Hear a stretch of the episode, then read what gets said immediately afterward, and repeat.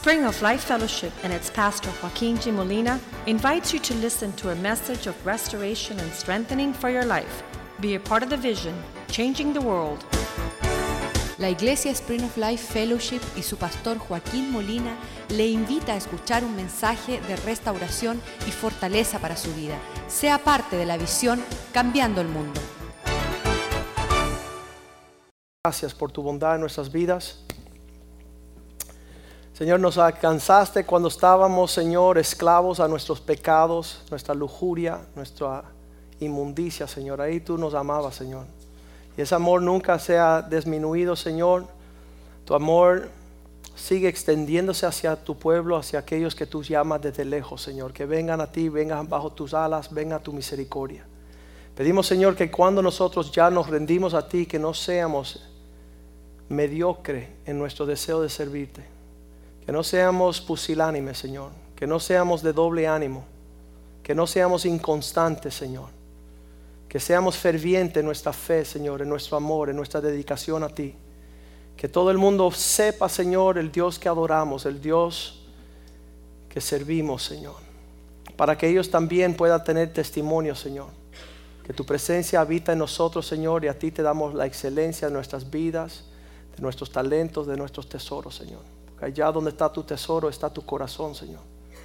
Y queremos, Señor, invertir en ti, estar tan sembrados en tu voluntad que nuestras vidas reflejen el fruto de abundancia y de paz que tú prometes a aquellos que te toman en serio, Señor. Bendice tu palabra y que no vuelva vacía, Señor, que no retorne sin cumplir aquello por lo cual tú la envías este día, Señor. Sabemos que esta palabra va a salir aún por el internet, Señor, y hay personas que nos están viendo por todas partes del mundo, Señor. Bendícelo, Señor, y que ellos prendan en el mismo fuego del Espíritu que tenemos en esta casa, Señor. Te lo pedimos en el nombre de Jesús. Amén. Lo más triste de este Evangelio es las personas que no dan el fruto de lo que Dios está sembrando. Lo más triste es que no han visto la gloria que el Señor prometió. Lo más triste es que hay personas que son indiferentes a la realidad de la obra del Señor que Él anhela hacer sobre nuestras vidas y vas a ver diferentes medidas de gloria, vas a ver diferentes medidas de participación.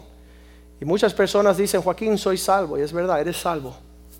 Pero has edificado con cosas que no han perdurado, por eso no has podido edificar nada en las cosas del reino de Dios. No le has dado un legado a tu, a tu familia, no tienes una iglesia donde tú has dejado un testimonio de honrar y bendecir al Señor.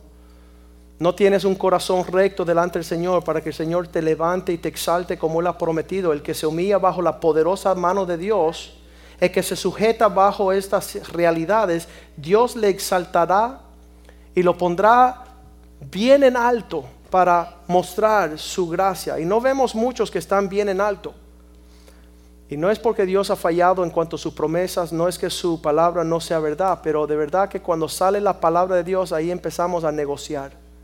Empezamos a quitarle, si fuera una receta de una gran comida, empezamos nosotros a echarle las cosas que nosotros pensamos.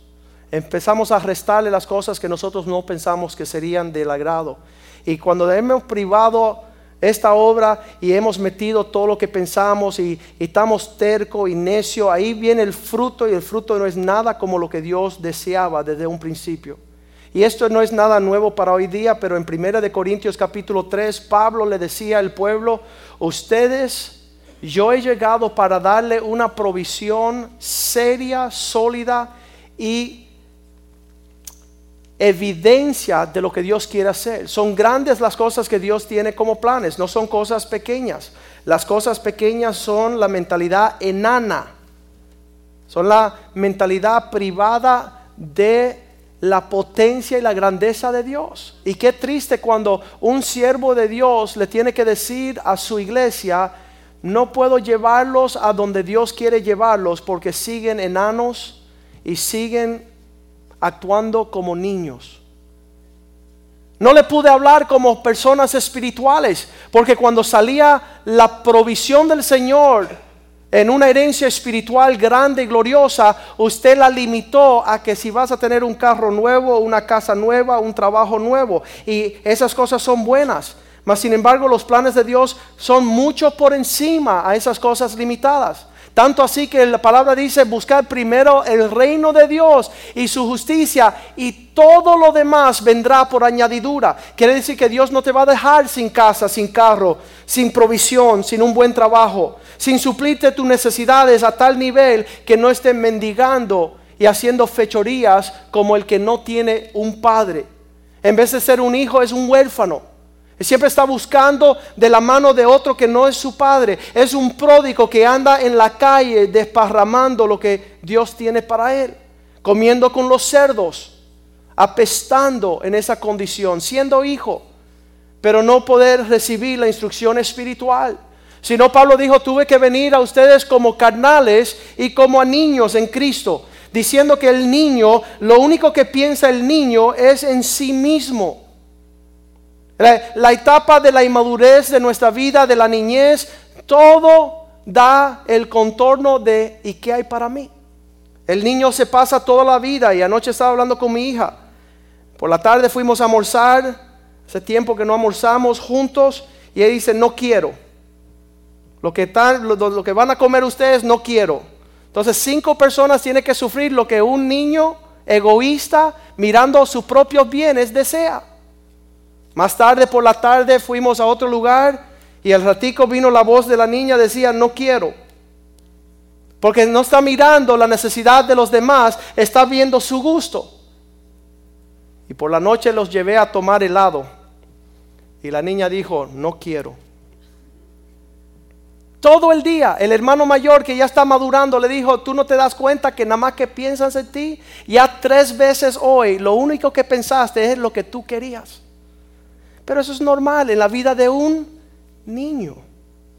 En la vida de un inmaduro siempre está buscando su necesidad, su bienestar por encima de los demás. Y aquellos de nosotros que hemos madurado, que somos adultos, que estamos caminando en negar nuestro propio yo, estamos deleitando el deseo de los demás. Buscando qué es lo que, cómo yo puedo llevarle bendición a otra persona.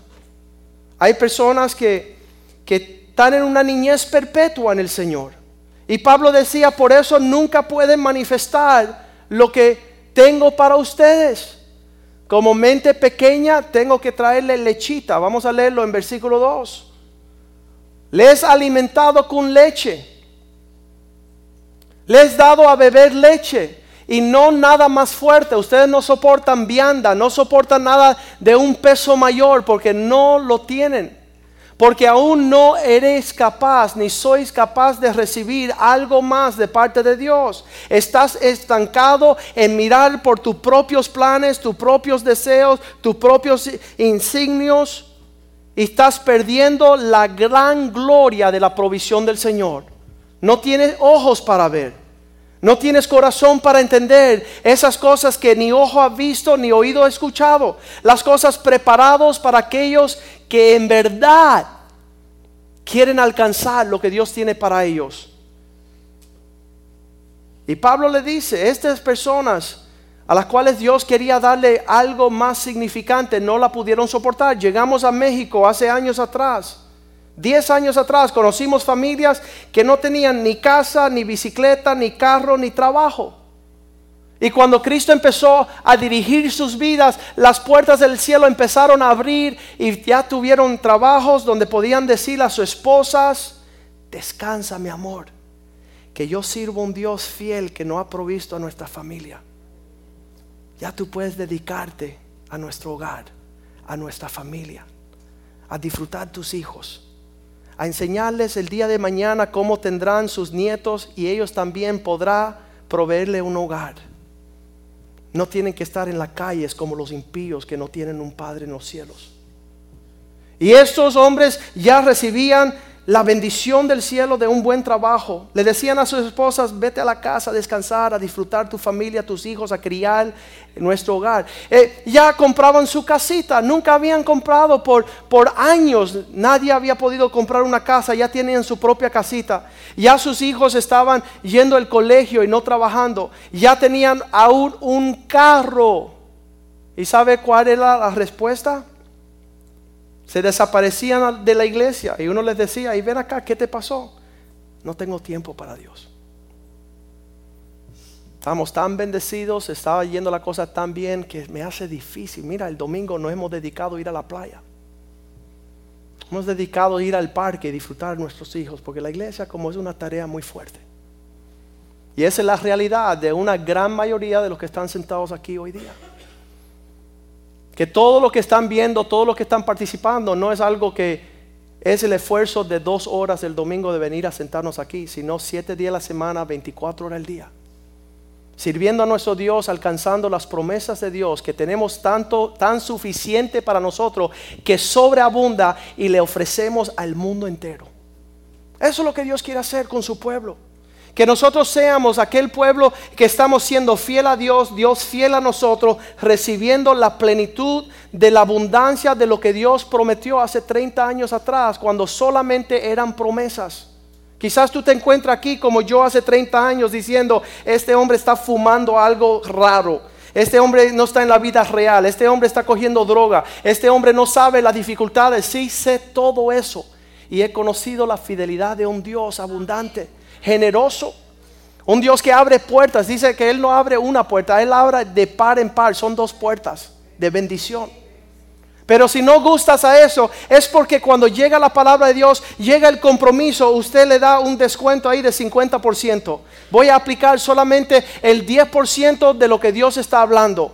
Porque este otro 90% estoy demasiado invertido en mi realidad, en mis mentiras, en mi prioridad. Y ahí dice Pablo en el versículo, yo creo que es el versículo 12. Si alguien edifica sobre otro sobre el fundamento. Tendrá que edificar con oro, con plata, con piedras preciosas. Tendrá que edificar con madera, con heno o jarasca. Sabemos lo que es el oro. El oro es lo que más cuesta. El oro es lo más costoso, lo más precioso. El decidir seguir a Dios y decir tu palabra va como prioridad en mi vida. No la voy a meter ahí escondida como yo pueda en mi agenda, sino que yo voy a regir mi vida con lo que es lo mejor. Edificar con oro significa yo le voy a dar a Dios todo lo que Él me pide. No voy a restarle lo más mínimo al Señor. Le voy a dar la excelencia a mi Dios porque Él la merece. Y Él ha prometido, si vivimos a ese nivel en nuestro caminar cristiano, prepárese para ver la gloria de Dios. Prepárese para ver la fidelidad de un Dios que no miente. ¿Sabe la diferencia entre edificar con oro y plata? ¿Sabes lo que es la diferencia en ganar una medalla de oro o una medalla de plata en las Olimpiadas? Es lo mínimo. A veces son milésimas de segundo la diferencia. Pero el que ganó el oro estaba tan enfocado que él no iba a conformarse con la plata. Ser uno que edifica con oro significa que la palabra de Dios se ha hecho una realidad por ti y no una excusa que tú justificas. Vivir la palabra de Dios significa que cuando tú llegas a la iglesia, mira, nos reunimos dos veces a la semana, el miércoles a las 8 y el domingo a las 12. Y llegamos el miércoles a las ocho y media. A las ocho y veinte los que llegamos, ¿no? Porque hay aquellos que dicen tiempo libre, lo veo por el internet. Eso no es oro. Eso no es excelencia.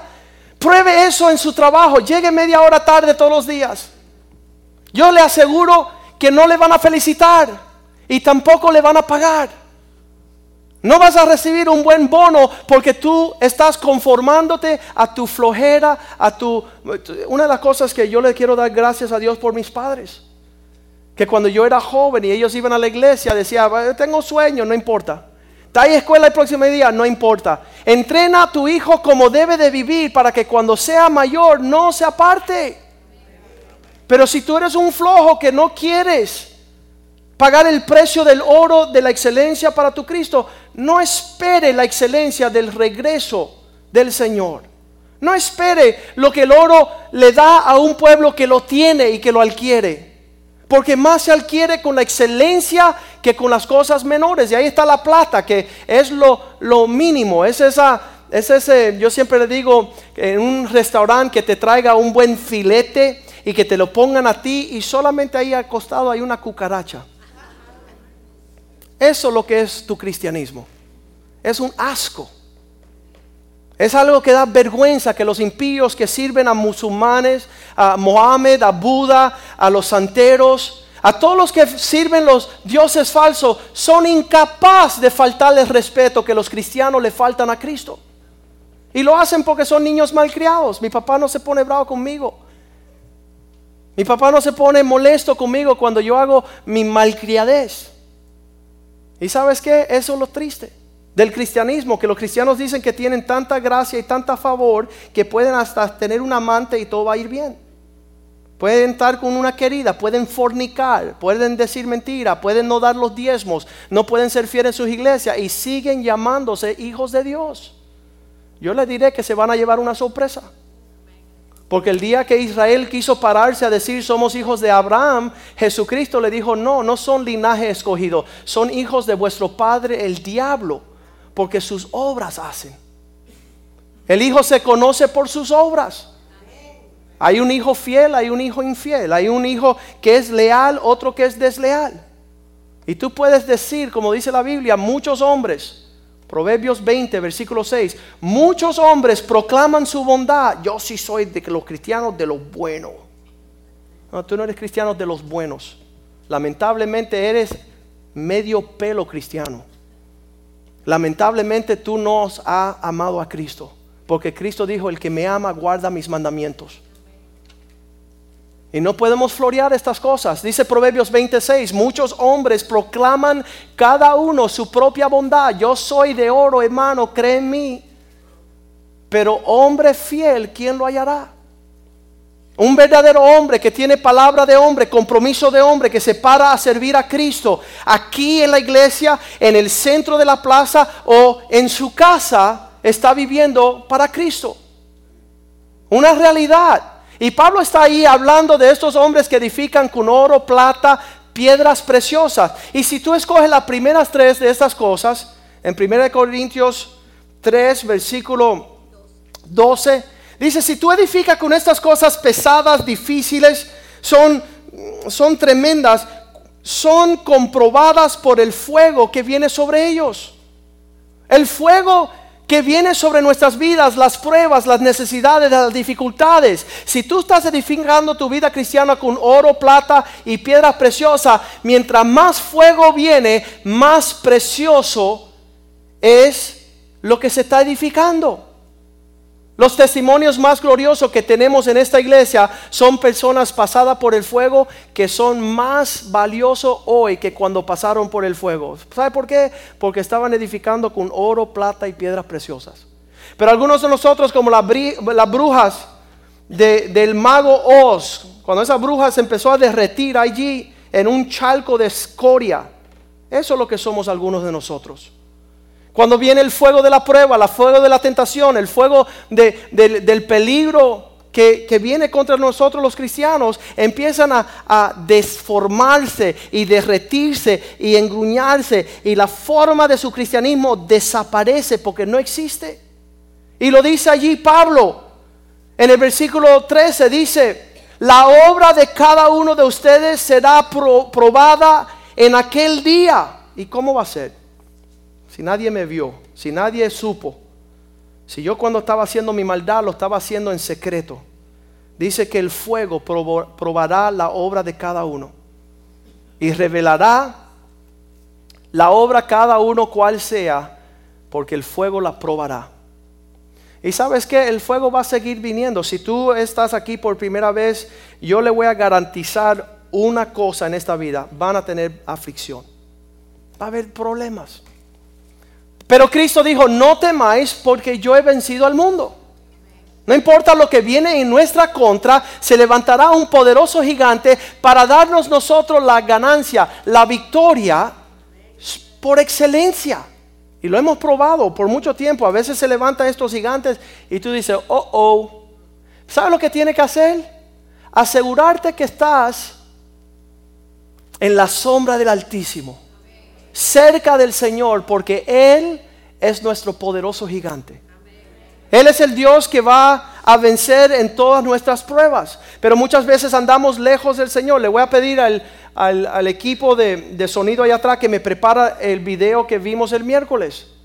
La diferencia en aquellos que están bobeando, que dicen ser cristianos pero están lejos de la casa de Dios, cuando llega ese león, empieza a buscar devorar tu vida y es el tiempo de qué? De salir corriendo. Hay que correr. Hay que mandarnos a buscar a Papá Dios. Hay que ponernos en serio con el Señor. Hay que volver a la iglesia. Hay que servir al Señor porque vamos a ser devorados. Y tiene que llegar la hora donde ya no estamos corriendo del diablo, sino estamos corriendo como hizo David hacia las victorias del Señor. Ya no correr de lo que el diablo no quiere hacer, sino saber que hay una gran herencia para aquellos que pelean las batallas del Señor. Y el Señor desea un pueblo así, un pueblo vencedor, porque yo no veo en ninguna de estas páginas un pueblo perdedor. No veo aquí en estas páginas un pueblo mediocre. Cuando leo Hebreo 11, los héroes de la fe, le quiero decir algo. Usted es el héroe de su familia. Usted es la persona que sus hijos están esperando ver pelear las batallas y ganar. Y más aún cuando usted está yendo a la iglesia. Porque si tú no eres un vencedor cuando llegas a la iglesia, tus hijos llegarán a la conclusión, e ir a la iglesia está de más. Porque perdimos. ¿Sabe por qué perdieron? Porque edificaron con hojarasca, con heno y con madera. No pagaron el precio total. No estaban comprometidos 100%. No estaban eh, corriendo la batalla como Cristo desea. Vamos a ver este video bien pronto para que usted vea la diferencia de que uno se pone las pilas solamente cuando está peligrando que Satanás quiere arrancarte la cabeza. Miren este video rapidito.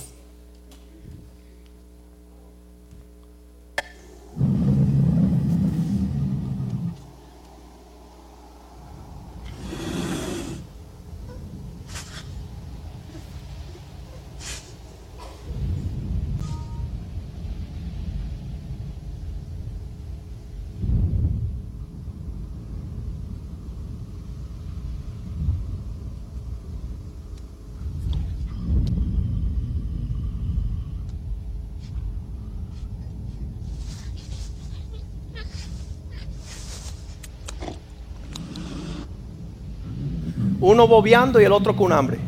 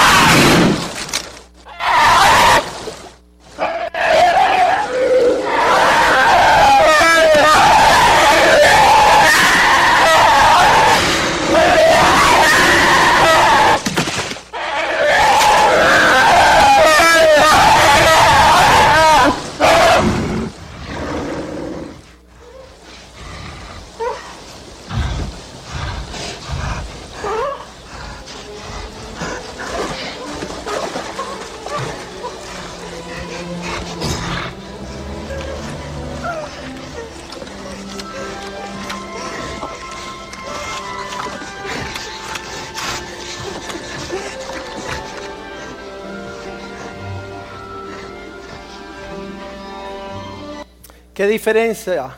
¿Qué diferente es andar con nuestro Dios? ¿Qué es diferente estar en su presencia, vivir en su presencia? No andar vagando en la soledad de, nuestra, de nuestros propios consejos, propios caminos.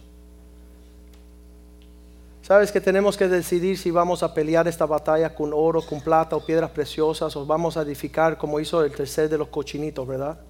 Medio rápido, quiero dejar de esto, viene el consejo de Dios, yo lo aplico como sea, voy a la iglesia cuando me da la gana, una vez al mes, no importa si pierdo o si gano.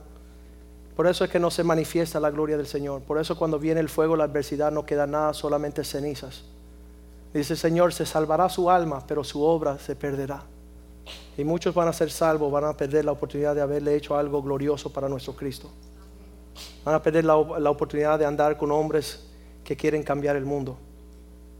Qué tremendo es la, la obra del Señor en nuestros medios. Hace años atrás conocí a un hombre que fue enlistado a ir a la guerra de Vietnam y cuando él se, se enlistó ahí porque el gobierno lo llamó, y iba a ir a la guerra, él decía que no quería ir a pelear, así que levantó su mano y lo hicieron voluntario para ir a entrenarse, un entrenamiento especial de 90 días.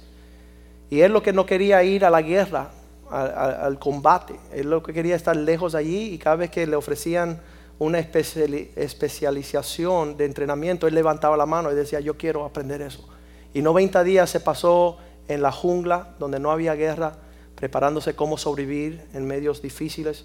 Cuando él regresó le dijeron, tenemos también otro entrenamiento para tirarte de un helicóptero. Y él dijo, yo quiero ese entrenamiento. Y 90 días se pasó entrenando y no quería ir a la guerra. Él quería pasarse toda la guerra entrenando especialidades. Y finalmente regresó de tirárselo de los helicópteros y había otro entrenamiento. Decía, ¿quieres ir a entrenarte de nuevo? Y dice, sí, ¿qué, ¿qué, es esta vez? Las minas de la tierra, ¿no? donde tú excava y saca las minas de abajo y las desactiva. Pero cuando él llegó a ese programa de entrenamiento, había un necio ahí que nunca llegaba a la clase. Cuando llegaba no prestaba atención y los días de los exámenes nunca presentó examen. Así que el día final llegó para, para comprobar que sabía lo que estaba haciendo y ese necio vino a su lado y le dijo, ven, te voy a ayudar. Y le dijo, mira, salte de aquí que no te quiero ver ni en pintura. No quiero andar contigo. Porque tú vas a reventar en cualquier momento y cuando tú revientes yo no quiero estar a tu lado. Vete allá al costado, hay una mina allá y practícate con esa. Y a los 30 segundos que ese hombre se fue para allá hubo una gran explosión. Este hombre fue severamente dañado y el que estaba a su costado se llenó de sangre y lo empujó a él la, la presión de la explosión. Y muchas veces nosotros los cristianos somos de esa forma. Estamos andando con necios y van a estrellar y nosotros vamos a caer con ellos. Por eso yo no quiero andar con necios. Dice David, yo soy compañeros aquellos que temen a Jehová. Yo quiero andar con los fieles de la tierra. Yo quiero que esta iglesia, cuando yo diga a mis hijos, vamos a la iglesia, ellos saben que van a ir a un grupo de gente que aman a Jesucristo y le sirven. No una bola de descarados que están viviendo una vida de doble ánimo, mediocre, que Dios los va a escupir de su boca. Y eso es lo que hemos tratado de hacer aquí hace 12 años. Por eso no ha crecido la iglesia como hemos querido porque muchas personas han tirado la toalla, dijeron, hasta aquí yo llegué. No quiero edificar como ustedes edifican. Pero ¿sabes qué? Dice la palabra de Dios que la obra de Dios permanece. El fruto de Dios permanece. Lo que de Dios no se envanece, no se desaparece. Es un pueblo glorioso que va aumentando y engrandeciéndose en gran forma y harán gran milicia para el Señor. Dice el Salmo 91, versículo 7, que diez mil caerán a un lado y mil al otro, pero no nos tocarán. ¿Por qué? Porque estamos preparados. Si tú estás en una guerra fuerte y diez mil soldados caen a un lado y mil al otro, ¿sabes por qué tú no has caído? Porque tú estabas atento, tú estabas diligente, tú estabas bajo la sombra del omnipotente. Tú estabas siendo guardado por las promesas fieles del Señor. Sus promesas son sí, amén, no sí y quizás. No sí y tal vez. No, sí y amén. Y esas son las promesas de Dios que son tan gloriosas para que nosotros finalmente seamos agradecidos de la bondad del Señor. Si el Dios nos ha comado con, tantas bendiciones, dice Pablo, lo único razonable que podemos hacer es servirle con gozo. Servirle con gozo. Muchos de nosotros estamos recibiendo nuestro consejo no de la palabra de Dios, no del pastor, sino de un cristiano inmaduro, irresponsable, infiel, que no tiene. Eh, la semana pasada me llama un hermano, dice, pon el radio que hay tremendo predicador ahí. No necesitamos tremendos predicadores, necesitamos hombres que vivan el Evangelio. No hombres que hablen más. Hemos escuchado todos los estudios bíblicos, pero no hemos encontrado un hombre que quiera honrar a Cristo con un testimonio a largo plazo. Estaba el año pasado, em, empezando este año, enero 3, estaba mi sobrina. Llegó mi, mi, cuñada a su cuarto, le dijo, niña, tú tienes que hacer esto, tú tienes que hacer lo otro, tú tienes que hacer esto y termina lo que comenzaste. Y la niña dijo, no te quiero escuchar, no te quiero escuchar, no te quiero escuchar. No te quiero oír, la, la, la, la, para no escuchar a su mamá. Y yo, eso sucedió delante de mí, así que vine donde ella, le dije, ven acá, niña, tú no sabes qué horrible sería que tú tuvieras una mamá de nueve añitos. Dice, ¿cómo que nueve añitos? Sí, porque si tú sigues haciendo lo que a ti te da la gana y no lo que tu mamá dice, tu vida va a ser horrible. Ya no andes más en tus planes, ya no andes más en tus ideas. Déjate instruir por el Señor. Eleva tu obediencia a la obediencia de Cristo, que son pensamientos más grandes que los tuyos, son planes más grandes que los tuyos. Es una economía más vasta de la que tú puedas hacer con tu pequeño cerebro. Empiezas a permitir que las palabras de Dios empiecen a dirigir tus pasos y aquello de tu familia para que tú alcances la grandeza de lo que Dios tiene planeado. Y que nadie te desanime. Estuve hablando con un hombre la semana pasada y me dijo, no, porque estuve en una iglesia con nueve años con el pastor. Y el pastor es esto y el pastor. Y yo hey, hey, hey, time out. Nada de lo que te está aconteciendo y nada de lo que va a dejar de acontecer tiene que ver con tu pastor. No me hables más de las iglesias, no me hables más de los pastores. Mira, no hagamos casos a esas cosas que nos detienen en nuestra obra. Mire usted hacia su galardón, hacia tu premio. Y que, como decía Pablo en Hechos 20:24, dice, de ninguna cosa hago caso. Porque lo único que hace es restar y robarte a ti de lo que Dios quiere hacer y llevarte. Leamos Hechos 20:24. De ninguna cosa hago caso a fin de terminar la carrera puesta delante de mí de alcanzar lo que Dios tiene para mí. Dejando ya lo que queda atrás, nos extendemos hacia lo que queda por delante. Vamos a alcanzar lo que Dios tiene para nosotros. Mira, Hechos 20:24. De ninguna cosa, subráyalo por favor, eso incluye mucho. Ninguno significa ninguno. Ninguna cosa hago caso.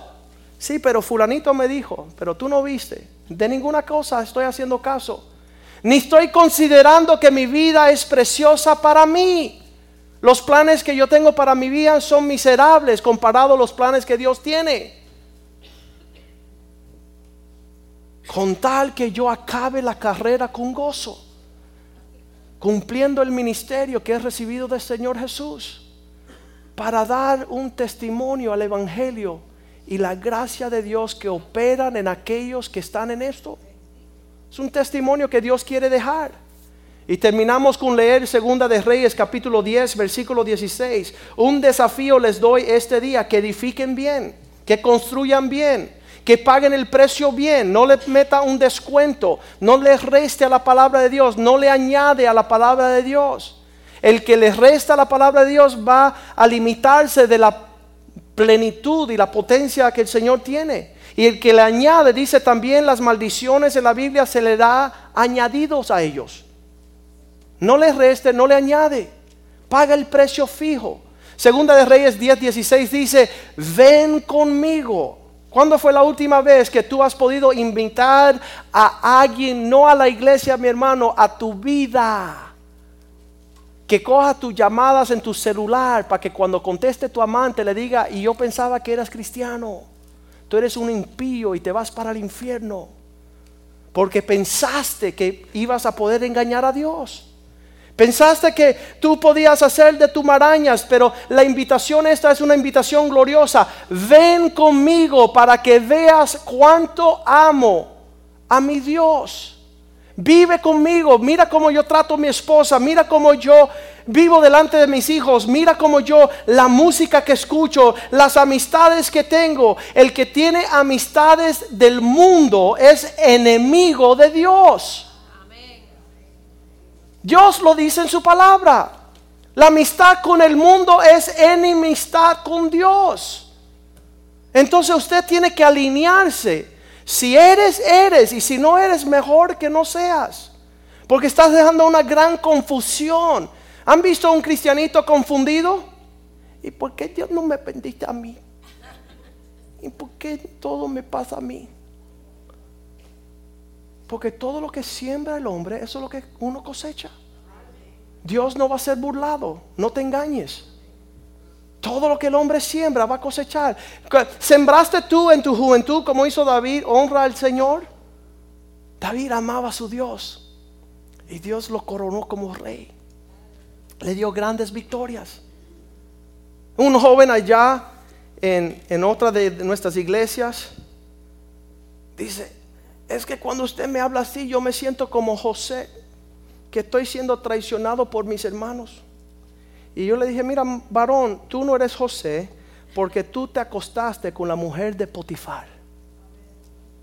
Tú no eres José.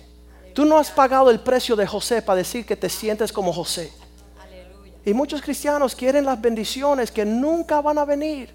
A mí no me importa cuántos diezmos ustedes den, la bendición no va a venir.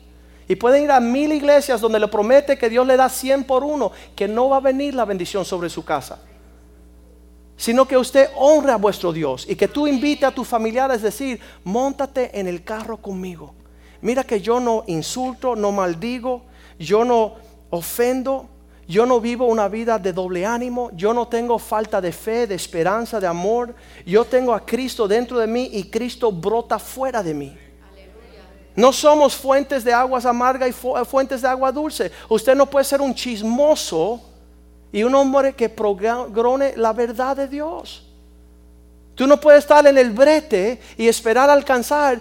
Habían tres pastores, se habían reunidos a orar. Decía uno el otro, no es que no podemos hablar con nadie porque, porque en verdad si confesamos nuestros pecados, entonces se va a enterar la iglesia y la ciudad y es un lío. Así que nosotros tres vamos a reunirnos para confesar nuestros pecados. Y el primero dice, bueno, es que yo soy mujeriego.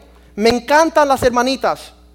Siempre anda mis ojos yendo y quiero estar y, y, quiero pedir perdón. Y el segundo dice, bueno hermano, ya que tú fuiste tan sincero, a mí me gusta robar de las ofrendas. Cada vez que me falta un poco de dinero, ahí meto la mano y saco y me voy a hacer las mías. Y el tercero, temblando, dijo, hermanos, ustedes no van a saber. Yo tengo un pecado también, soy chismoso y no puedo esperar salir a decírselo a todo el mundo. Pero sabes que los tres se van para el infierno. Tanto el chismoso como el que mete mujeriegos como el que es ladrón. Porque nosotros también jugamos. Yo no soy tan malo que fulanito. Sí, tú eres un diablo, arrepiéntete. Convierte tu forma de ser. Empieza a andar en el carácter de Cristo. Porque pronto tu obra se probará, Y Dios quiere un pueblo glorioso, un pueblo sobresaliente, un pueblo que tiene la victoria del Señor. Vamos a leer un último versículo. Creo que se encuentra en Primera de Crónicas 26, 27. Yo, cuando esté en pelea, en batalla, en dificultad, quiero poder traer los despojos de mis ganancias, el galardón de mis esfuerzos y quiero venir a la casa de Dios a postrarme ante de mi Dios y decirle, Señor, me diste otra victoria, abriste otra puerta del Señor, me diste la paz que estaba añoreando yo que nunca alcancé. Vamos a leer ese versículo, por favor, Primera de Crónicas 26, 27. Aquello que yo había obtenido en las guerras de mis peleas, el botín traeré para reparar la casa de Dios. Son esos testimonios gloriosos de un pueblo que vence lo que edifica la casa de Dios. Esto de que, ay pastor, tengo algo que decirte, estoy embarazada porque forniqué con mi novio. Eso no edifica. Eso no deja un legado a la casa de Dios. Usted es vencedor. Usted espera los tiempos del Señor. Usted no venga aquí solamente cuando está en heridas y está eh, sangrando y está derrotado por sus enemigos para pedirle misericordia al Señor. Vamos a levantarnos como un pueblo glorioso. Un pueblo libre de caída porque el que nos sostiene es un Dios fiel. Pongámonos de pie en esta mañana y decirle al Señor, Señor, queremos ser ese pueblo. Queremos la victoria del Señor, de un Dios que nos lleva de victoria en victoria, de triunfo en triunfo, de gloria en gloria. ¿Sabes qué? No es imposible. Si tú en el mundo puedes hacer cosas tremendas, estamos hablando el miércoles de estos hombres que son toreros, ¿verdad? Sale un toro de tres mil libras y él está ahí enfrentándose a ese peligro, olé, olé, y mata al toro. Y llegamos al cristianismo y estamos, yo no sé cómo hacer esto. Yo, yo sé. En el mundo tenía 300 empleados, corría con 100 mil cosas. Y ahora en Cristo eres incapaz de serle fiel a tu Dios. Llegó un hombre de México, decía que Dios le había abierto las puertas. Estaba fabricando tres mil pares de zapatos. En México eso es mucho, tres mil pares de zapatos todas las semanas. Y cuando ya había incrementado, y él era huérfano, después que había incrementado y crecido y ya estaba grande y prepotente, se le ocurrió al pobre infeliz decir, ni Dios me para ahora. Yo le diré con toda certeza, no sé qué virus raro hay en nosotros los seres humanos. Esta bacteria del pecado y de la prepotencia de siempre llevarnos la gloria o pensar que somos algo.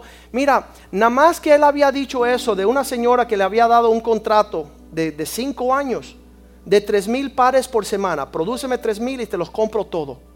Él dijo, ni Dios me detiene ahora, ni Dios me para. Y el próximo día llegó la llamada la señora, tengo que hablar contigo. Ya no necesito tus servicios. Ya no quiero que me hagas ni un par. Olvídate los tres mil, ni uno. Y hace cinco años él lo estaba haciendo. Entonces nosotros tenemos que tener cuidado porque Dios da gracia al humilde, más resiste al soberbio. Dios le quiere, Dios quiere coronarnos con grandes bendiciones. Pero les quiero hacer una pregunta, ¿cómo están edificando? ¿Le están dando su mejor a Dios o las obras? ¿Están dándole algo a Dios que ni siquiera tu jefe en tu trabajo lo daría? Sabes que hay juntas de asociaciones, no sé si usted vive en una asociación, pero si usted deja de pagar un mes la asociación, el próximo mes te están votando de ese, ese vecindario. Te están votando, te están diciendo no eres digno para vivir entre nosotros, porque aquí estamos viviendo en común, hay que pintar, hay que cortar la grama, hay que preparar las cosas, hay, hay que pagar el guardia de seguridad. Y si tú no pagas tu nómina mensual, te votan de ahí. Si tú no pagas en los rotarios, te votan de ahí. Si tú no pagas en el Club de los Leones, si tú no pagas la matrícula de tu escuela de los hijos, si tú no pagas eh, los deportes que haces, si tú no pagas la letra del carro, te lo quitan. Solamente en la casa de Dios somos falta de respetos. Dice comiendo pan robado. Deleitándonos con el alimento que no hemos sido fiel para bendecir a Dios. Dios no te pide que des lo que no tienes, pero de lo que Él te das, el diezmo es de Él, dice la Biblia. ¿Para qué? Para que tú tengas el temor de Dios, para que tú veas la mano de Dios que te bendice y te prospera. Estuve almorzando con dos amigos míos, abogados, y me dijeron, ¿y tú cómo haces tu dinero? Y le dije, igual que tú, Dios me lo da. O tú pensaste que tú eres el, el, que recibe dinero porque tú has hecho algo. Mira, Dios hace llover sobre el justo y el injusto. Es el Dios que provee la provisión para aquellos que están aquí en la tierra. Y ellos los dos tuvieron que decir, es verdad. Solo la bondad del Señor nos ha prosperado nos ha bendecido. Levantemos nuestra mano a los cielos diciendo, Señor, hazme uno de esos. Hazme uno como David, Señor. Hazme como José. Hazme, Señor, como Timoteo y como Pablo, Señor, que querían edificar con oro, Señor. Pagaron el precio, Señor. Hazme como tu Hijo Jesús, que fue fiel hasta la muerte y muerte en cruz. La promesa que aquel que comenzó la buena obra en nosotros la terminará Te damos gracias por la oportunidad de tener un lugar donde podemos mostrar que te servimos y te amamos, Señor. Nuestra presencia, nuestra participación en este lugar, Señor, es el ofrecimiento de mostrar que en verdad te amamos, en verdad te servimos, en verdad escuchamos palabra del Señor. Porque esta mañana eh, es como si tú estuvieras hablándonos a nosotros, Señor. Un padre que le habla a su hijo. Tú has hablado a través de tu espíritu claramente, Señor. Y queremos lo que tú quieres para nosotros. En lo que cantamos esta canción, hermano, ahora te corresponde a ti decirle al Señor y poner tu vida en orden. Y decir, Señor, no quiero una mamá de nueve años, no quiero un pastor torcido, no quiero un pastor, tengo un pastor, voy a escuchar la voz de mi pastor. Tengo un hombre de Dios que me está hablando el consejo de Dios. No quiero opinar como la sobrina mía que quiere ser mamá y no es el tiempo para ella ser mamá. Tú también entra ya en la etapa de la madurez tuya. Entra en la etapa del crecimiento, del pensar en Dios y en los demás antes de que tú pienses en ti. Y si tú eres fiel en servir a Dios, Dios va a ser fiel en honrarte, bendecirte y coronarte con gloria. Lo que cantamos esta canción, usted medita y hable con el Señor.